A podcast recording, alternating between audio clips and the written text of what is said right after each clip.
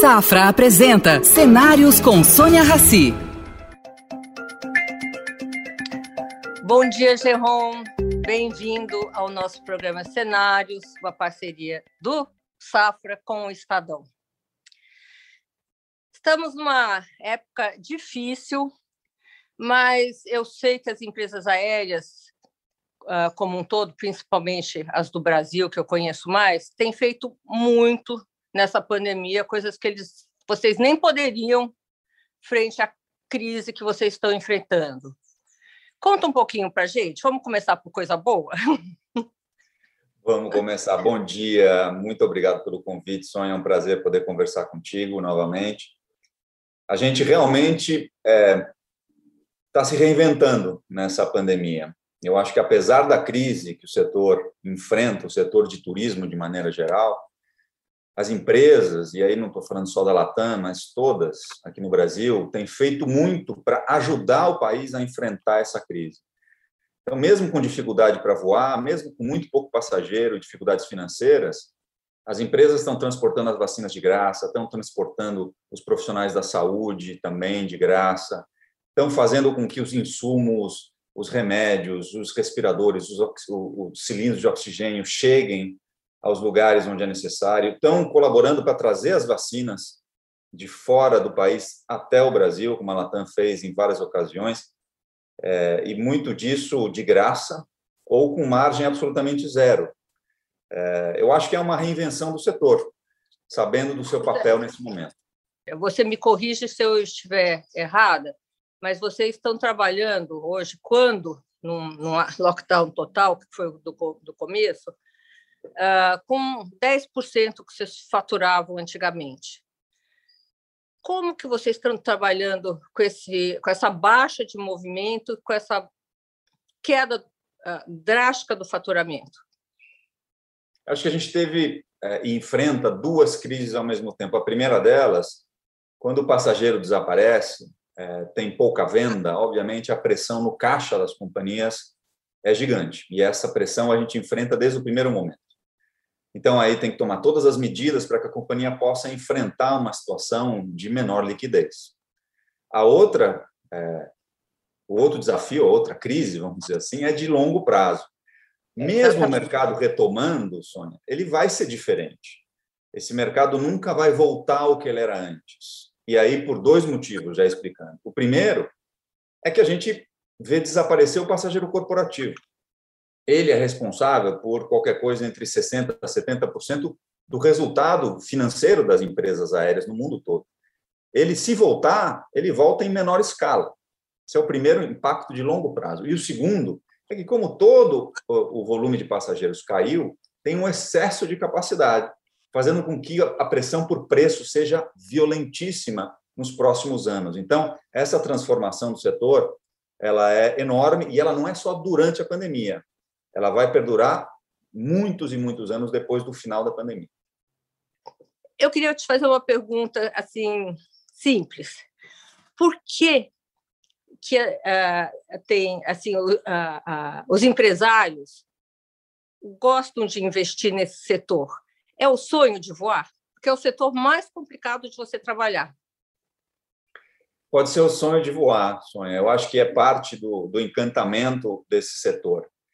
Mas eu também acho que a gente sempre teve nesse setor uma aposta em crescimento. Ou seja, é, um voo é, era uma, uma coisa muito rara no passado. Né? Voar de avião era alguma coisa esporádica, que pouca gente fazia, poucas vezes por ano. Hoje em dia, é muito mais comum viajar de avião. Então, existe uma aposta num crescimento do setor e o setor vem crescendo de forma brutal. Eu vou dar o exemplo aqui do Brasil desde do ano 2000, 2002, a quantidade de passageiros até 2019 se multiplicou por três. Ou seja, é, em 15 anos aproximadamente, a indústria triplicou. E mesmo assim, o brasileiro voa muito pouco, se comparado ao chileno, comparado ao americano e europeu, nem se fala. Então, a gente sempre acredita que existe potencial lá na frente. E isso faz as pessoas quererem investir e quererem aproveitar desse crescimento? Vocês precisam, você, que eu digo indústria como um todo, indústria de aviação, de um planejamento, né? Ah, muito detalhado, que é o que não existe nessa pandemia, não tem como. Como vocês estão fazendo, montando planejamento? Você conhece super bem o setor, né, Sonha? Você acompanha Conheço. faz tempo. E esse foi esse foi um dos grandes, é, ou é ainda uma das grandes dificuldades que a gente vem lidando. Por quê? Porque as decisões de aquisição de avião, treinamento de pessoal, é, colocação de um voo novo, elas se tomam às vezes com anos de antecedência. E agora a nossa capacidade de planejar o mês que vem, ela é, ela é quase nula nessa altura do campeonato. Eu vou dar o exemplo. A gente estava em dezembro, no doméstico aqui do Brasil, voando praticamente 80% do que a gente voava em dezembro de 2019, antes da pandemia. É, a gente hoje está é, tá voando 35%. Ou seja, a gente, a gente é, teve um aumento durante o segundo semestre do ano passado e engatou a marcha ré de novo e espera que esse crescimento volte a partir dos próximos meses. Mas a nossa capacidade de acertar no planejamento é zero. E isso faz com que a gente tenha que ter uma empresa muito mais flexível do que antes. E, e, isso é uma das grandes diferenças quando a gente fala de transformação do setor, essa é uma das dimensões da transformação. É, é, conta aqui alguns segredos para a gente. Como é que vocês estão sentando e conversando sobre isso? Acho que o primeiro é, primeiro fator a reconhecer aqui em conjunto é que afetado está a companhia aérea, as companhias que são donas dos aviões, né, os lessores de quem a gente aluga, é, o fabricante, ou seja, todo mundo está afetado por essa crise. Então, o que a gente fez no começo foi sentar com eles é, conjuntamente e falar: escuta, vamos encontrar uma solução, porque você também, você dono do avião, quer que eu te pague o aluguel do avião. Só que esse aluguel, por exemplo, até o começo da pandemia, era fixo. Ou seja, se eu voar aquele avião ou se eu não voar, eu vou pagar por aquele avião. Uma das grandes mudanças que se implementou nos últimos meses foi pagar por hora de voo, ou seja, a gente variabilizou um custo que era fixo antes. Nossa, isso é uma boa notícia.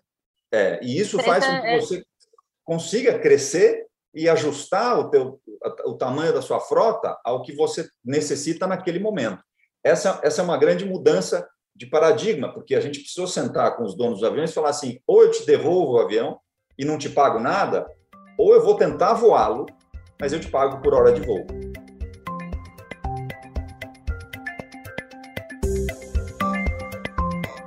Tem muita gente, não eu particularmente, porque talvez porque eu conheça, como você disse, o setor, uh, tem medo de voar por causa de sei lá, pegar vírus, infecção, tal, não sei o quê. Eu vou com a maior tranquilidade, tanto que eu estou fora de São Paulo, não vou contar onde eu estou, não, mas eu estou fora de São Paulo, voei até aqui.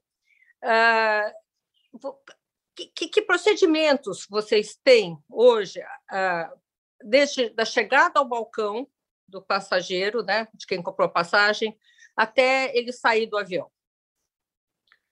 Acho que o setor aéreo ele percebeu muito rapidamente que ele precisava é, oferecer um ambiente mais seguro para o passageiro e para as nossas tripulações. Então, quando pouca gente ainda falava é, do efeito do uso da máscara, a gente, em abril do ano passado, tomou a decisão de pedir para que todos os passageiros, a todo momento, utilizem uma máscara.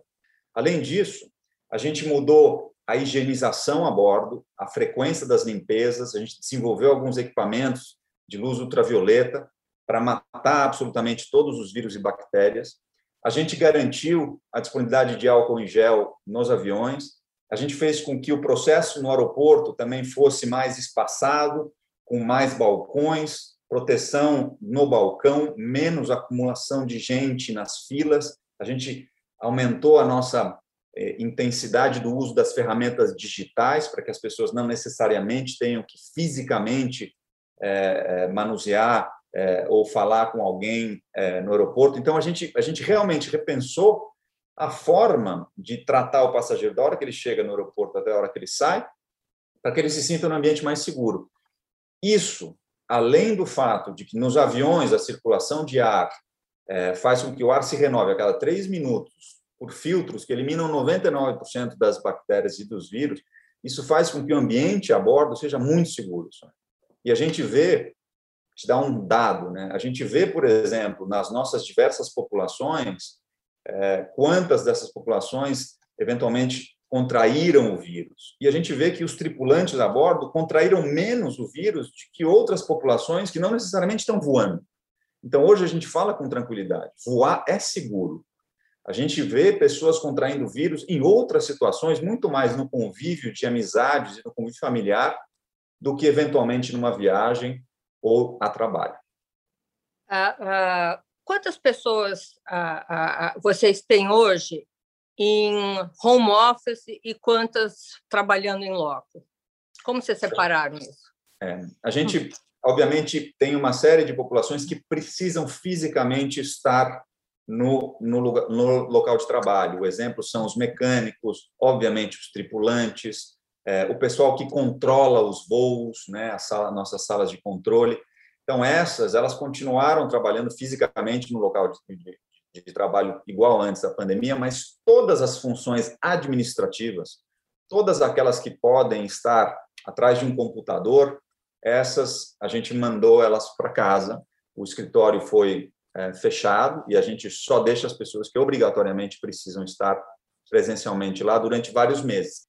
Uh, Jerome, eu estava fazendo aqui um, um mapa na minha cabeça e me lembrei que nos Estados Unidos as empresas aéreas elas receberam uma ajuda muito grande nessa pandemia, né?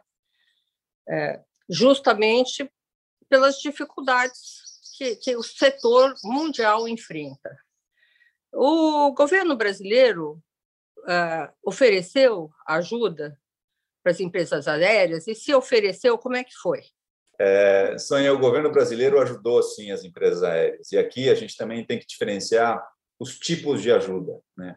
É, um tipo de ajuda é puramente financeiro, essa que ocorreu muito nos Estados Unidos, na Europa, praticamente em todos os países fora da América do Sul.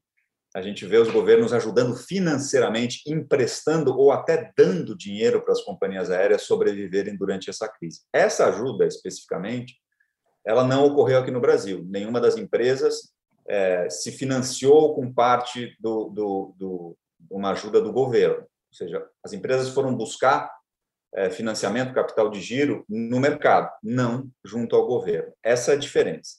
Mas o governo ajudou bastante aqui em outras dimensões. Eu vou dar alguns exemplos aqui. É, o governo aqui no Brasil permitiu, ajudando sim o capital de giro das empresas, que os passageiros que compraram passagem é, e obviamente é, essa passagem não se realizou, essa viagem não se realizou, é, que as empresas tivessem até 12 meses para devolver o dinheiro da passagem. Isso é uma ajuda fundamental no capital de giro das empresas, porque se todo mundo pedir o dinheiro de volta, as empresas acabam não tendo dinheiro para operar. Então, essa é uma ajuda grande. Além disso, a ANAC e a SAC, elas foram muito parceiras em como é que a gente ajusta as malhas, como é que a gente estaciona os aviões, ou seja, uma série de coisas que a gente teve que enfrentar, principalmente no começo da pandemia. Uh, o setor de infraestrutura, né, o Ministério da Infraestrutura, a SAC e a ANAC nos ajudaram muito a enfrentar essa pandemia, disponibilizando espaço, entendendo que o pagamento das taxas aeroportuárias, etc., deveria ser dilatado. Uh, vendo isso como um todo, que mais que uh, uh, os, os governos poderiam fazer nesse sentido, não só o brasileiro, como o mundial? Eu acho que mundialmente a gente tem que reconhecer, Sônia, que essa combinação do passageiro corporativo voltando em muito menor grau e desse excesso de capacidade é, fazendo com que os preços caiam, isso vai exigir um custo de operação menor para as companhias aéreas. E o que eu acho que a dimensão onde os governos podem ajudar bastante é tornar mais eficiente a operação de uma companhia aérea. Vou dar alguns exemplos aqui. A gente tem o combustível aeronáutico mais caro do mundo aqui no Brasil. Isso por causa dos impostos. Então, sim, tem que se rever a carga tributária para que a gente consiga ter acesso a um combustível mais barato, como tem os Estados Unidos, como tem a Europa. Além disso, as, as tarifas. Como tem os, os, países aqui na América Latina também, né? Ou, aqui não ou aqui na América Latina. É, o exemplo do Chile, por exemplo, não existe a figura do Imposto sobre Circulação de Mercadorias e Serviços, que é o ICMS, sobre o combustível de aviação. Ele não é taxado. E isso faz sentido, porque o que você quer não é taxar é, o insumo da companhia aérea. Você quer que o passageiro viaje. Porque quando o passageiro viaja, ele aluga um carro, ele fica num hotel, ele é, vai a algum evento, ou seja, é, consome alimentação, compra produtos. Você quer essa atividade econômica. Mas se você taxa o insumo, o combustível, por exemplo, ou as tarifas de navegação muito altas, o que faz é que o preço da passagem é mais alto. Todo mundo reclama e ninguém viaja. Ninguém viaja, ninguém fica em hotel, ninguém almoça, ninguém. Então, o, o fator gerador é, da, da companhia aérea, a companhia aérea tem que permitir que o passageiro viaje, para que ele consuma e ele invista. Eu sei que a cobrança de ICMS sobre combustível aqui no Brasil é uma jabuticaba, só existe por aqui. Como convencer os governadores, porque isso não é governo federal, e sim governos estaduais, de que isso ajudaria e aumentaria a arrecadação dos próprios estados?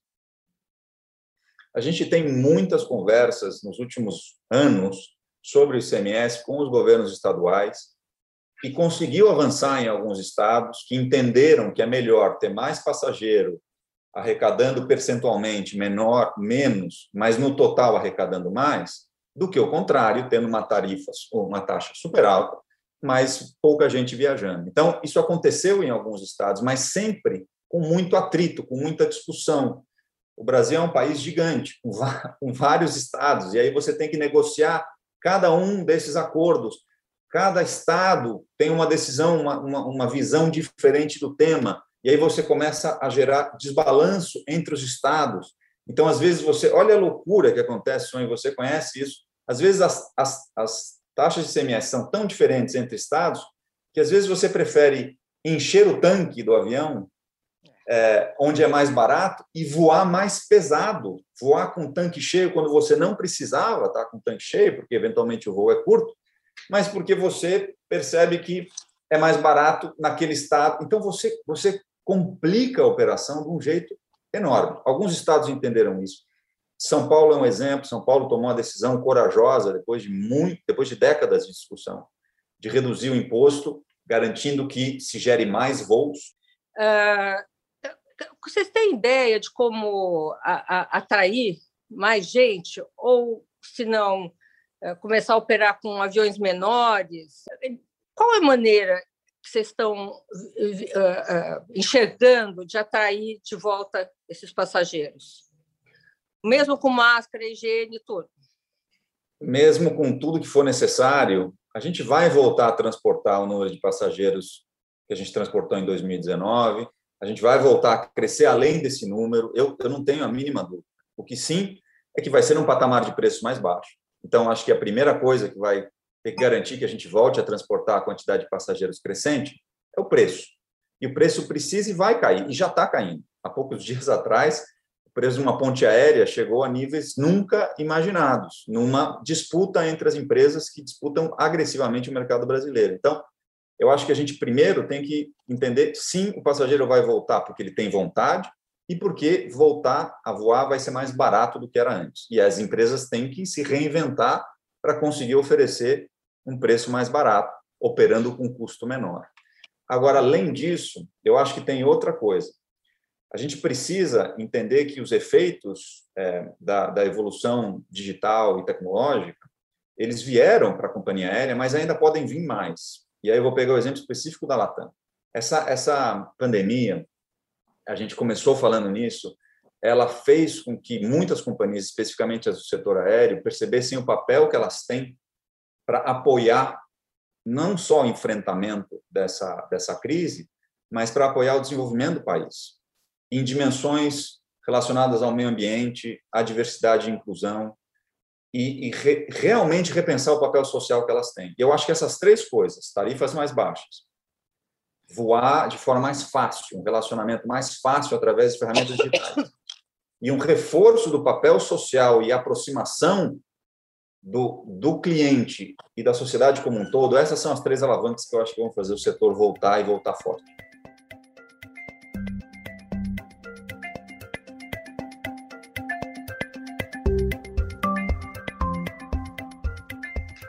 Jerome, ah, diferente do que muita gente pensa, a concorrência no, no setor é muito grande. É, eu acompanho as guerras de cada lado, é, é, como é que elas se dão. Nessa pandemia, houve algum é, é, movimento para, por exemplo, olha, nós operamos essa rota até não sei aonde.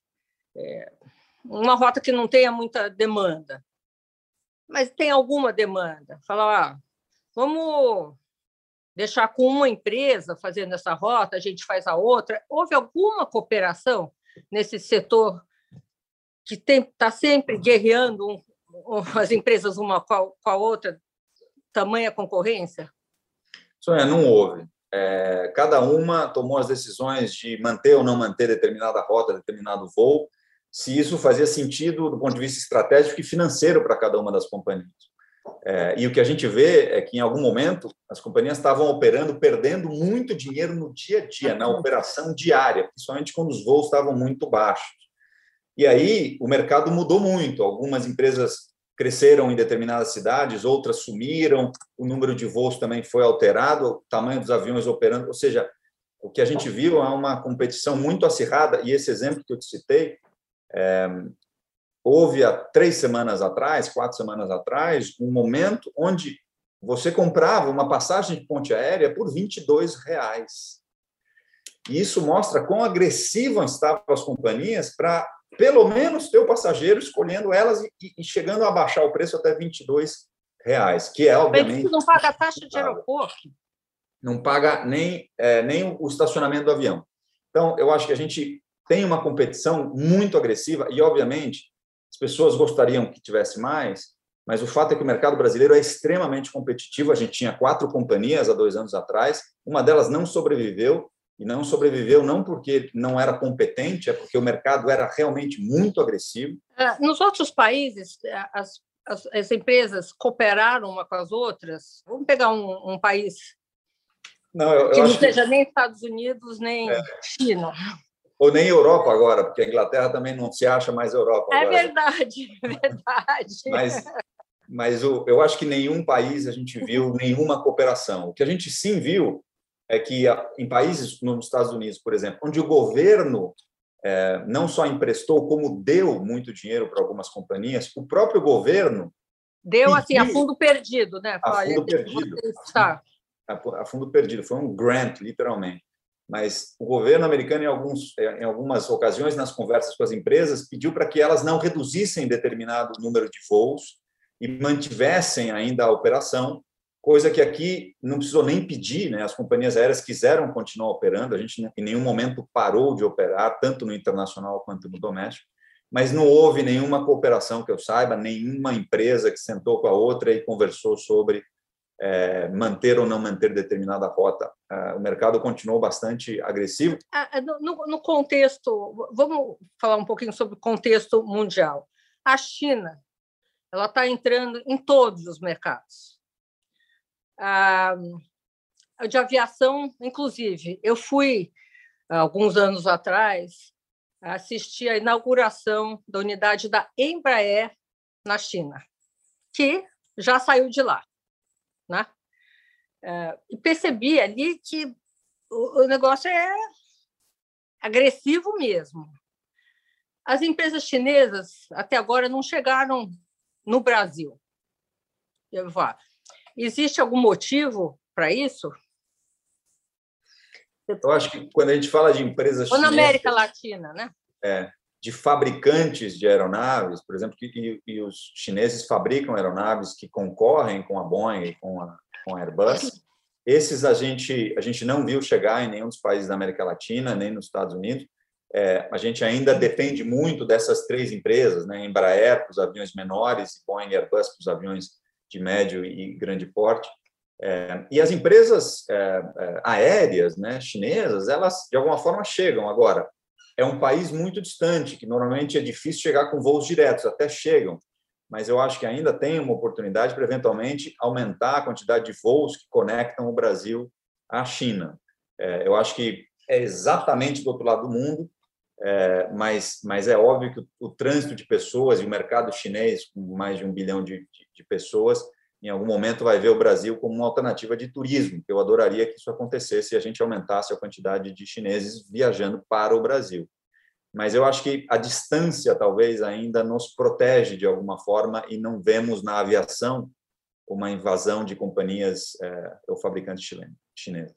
Jerome, ah, eu queria voltar um pouquinho ao primeiro ponto que a gente abordou no começo dessa conversa, que é a ajuda que as empresas estão dando nesse mercado eh, de transporte aéreo. Conta um pouquinho para a gente.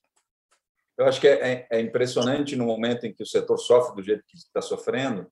É, muitas vezes a gente tem quase é, vontade de, de, chorar pela quantidade baixa de, de passageiros que a gente está transportando, mas tem uma coisa que tem motivado todo mundo que trabalha para a Latam, que é o quanto a Latam conseguiu ajudar o país nesse momento. Vou dar alguns exemplos. A gente tem o avião solidário, que é transporte de vacinas de graça. A gente já transportou mais de 25 milhões de doses de vacina, que é metade do que se transportou no Brasil, de graça. A gente distribuiu para todas as capitais a gente transportou 1.300 é, é, é, trabalhadores do setor de saúde, de graça também, que estão indo ajudar nas determinadas regiões. A gente transportou muita carga de graça, por exemplo, para Manaus, naquela crise que teve em janeiro. A gente levou mais de mil cilindros de oxigênio de uma hora para outra, que foram doações que a gente conseguiu agregar e conseguiu transportar sem cobrar absolutamente nada para ajudar nessa pandemia. Jerome, vocês disponibilizaram para os funcionários? Eu sei que houve uma redução grande de funcionários, como em todas as empresas, talvez na aviação maior, pelo o impacto que vocês sofreram. Vocês têm disponibilizado ajuda psicológica, por exemplo? A gente tem apoiado as pessoas que saem ou que continuam na companhia é, porque a gente sabe que elas estão passando por dificuldades. A gente tem um hotline que as pessoas, qualquer tipo de dificuldade financeira, médica, pessoal, elas podem conversar com alguém que é especializado em como enfrentar essa situação, porque nenhum de nós é. Eu mesmo, a cada uma, duas semanas, eu gravo um vídeo para todos os colaboradores da Latam explicando o que está acontecendo, o que, que mudou da semana anterior, que está acontecendo essa semana, como que isso vai nos impactar para frente, porque a pior coisa nessa hora é insegurança de não saber. Uh, cuidado com os pilotos, por segurança, né? Segurança que isso significa, ele dirige e tá, transporta um monte de gente, né? Uh, vocês, antes da pandemia, como é que vocês tratavam a, a, área psicológica do piloto na hora que fazer os testes de habilidade e tal? E hoje, tem uma diferença ou continuam os mesmos procedimentos? Na verdade, os procedimentos continuam iguais. Além da gente, obviamente, ter essa ajuda psicológica é, para os tripulantes, se eles precisam é, de ajuda, ela está disponibilizada pela companhia. A gente também acompanha cada um dos índices. Lembrando, a gente tem, antes da pandemia, a gente tinha 700, 800 voos por dia. Então, a gente tem muitos eventos em que a gente acompanha o desempenho, o que aconteceu, quando foi tomada determinada decisão, e a gente garante que cada um dos parâmetros de segurança está no mais alto nível. E esse nível eu diria que não teve nenhuma alteração entre antes da pandemia e agora. E os, e, e os passageiros? O comportamento dos passageiros? Está muito diferente? Os tripulantes, o pessoal de atendimento do, do, do bal, dos balcões, eles têm notado diferença ah, quando atendem os passageiros? Não, o que, a gente tem, é, o que a gente tem notado, Sônia, mas é em pequena escala, é que a obrigatoriedade de uso de máscara, é, ela obviamente é seguida em 99% das vezes, é, mas aí tem um passageiro que eventualmente puxa a máscara para baixo e obriga que a gente é, chame a atenção dele uma, duas, três vezes. A gente já chegou a ter casos onde a gente precisou retirar um passageiro da aeronave porque ele não estava portando a máscara como devia. Eu acho que esse, esse uso da máscara é uma coisa que não existia antes e que a gente teve que se acostumar, mas, novamente, 99% das vezes a gente não tem nenhum problema e, às vezes, é só uma têm, chamada de atenção. Pessoas têm uma maior consciência do que está com... Uh, o, o, algum, vocês tiveram na, na tripulação algum é, tipo de treinamento para esse novo momento? Como tratar o passageiro? a gente não alterou o treinamento, os nossos tripulantes têm uma flexibilidade enorme para entender que tipo de comportamento eles precisam adaptar nesse momento. Obviamente, a gente mudou as restrições, mudou a forma que a gente é, é, faz o embarque, mudou principalmente a forma que a gente faz o desembarque, né? E essa é uma mudança positiva, né? Não sei se, se o brasileiro tem essa vontade de ficar de pé imediatamente quando o avião para, né? Você percebe isso mais no Brasil do que qualquer outro país, né? Essa, essa vontade de sair rápido do avião. É, agora a gente sai por blocos de assentos, né? De forma mais ordenada, até para evitar aglomeração. Vamos falar só um pouquinho sobre parte financeira, em termos de investimentos, em termos de a, a ampliação da empresa. O que, que, você poderia a, adiantar aqui para a gente? Eu, eu, acho que a gente tem que reconhecer que o, o volume de passageiro de 2019 no Brasil é, ele vai voltar provavelmente em 2022, 2023. A gente tem aí dois a três anos aonde o mercado como um todo é, vai demorar um tempo para voltar à quantidade de passageiros que ele tinha. E com isso a companhia precisa e, e fez ajustes, reduziu o tamanho da frota, reduziu a quantidade de, de colaboradores é, e está tá se transformando para ser mais competitiva, apesar de menor, é, durante esse ano e o ano que vem. Os detalhes de tudo isso estão ainda sendo trabalhados, porque, como a gente falou no começo, é difícil prever como é que vai ser até 2021 quanto menos 2022 e 2023. Mas a gente sabe que a gente precisa de uma empresa mais flexível, uma empresa que consegue se ajustar mais rápido às mudanças de demanda e uma empresa que consegue operar com um custo mais baixo, mas com satisfação do passageiro mais alto. E esse é o grande dilema. Você tem que operar com custo mais baixo, mas você não tem que fazer com que teu passageiro sofra por isso. Olha, Tchau, muito obrigada pela conversa com a gente. Obrigada pelo seu tempo. Muito obrigado, Sônia. E é uma crise, mas a gente vai aprender muito com a crise, está aprendendo e vai sair melhor do que a gente entrou. Então, obrigado pela oportunidade de conversar contigo, sempre é um prazer. Obrigada. Oferecimento Safra. O Safra te convida a pensar. E daqui para frente? Estar onde se sente seguro, onde valores importam. Esse é um bom lugar daqui para frente. Daqui para frente, repense seus investimentos e conte com os especialistas do Safra. Abra sua conta e invista Safra. Saiba mais em safra.com.br.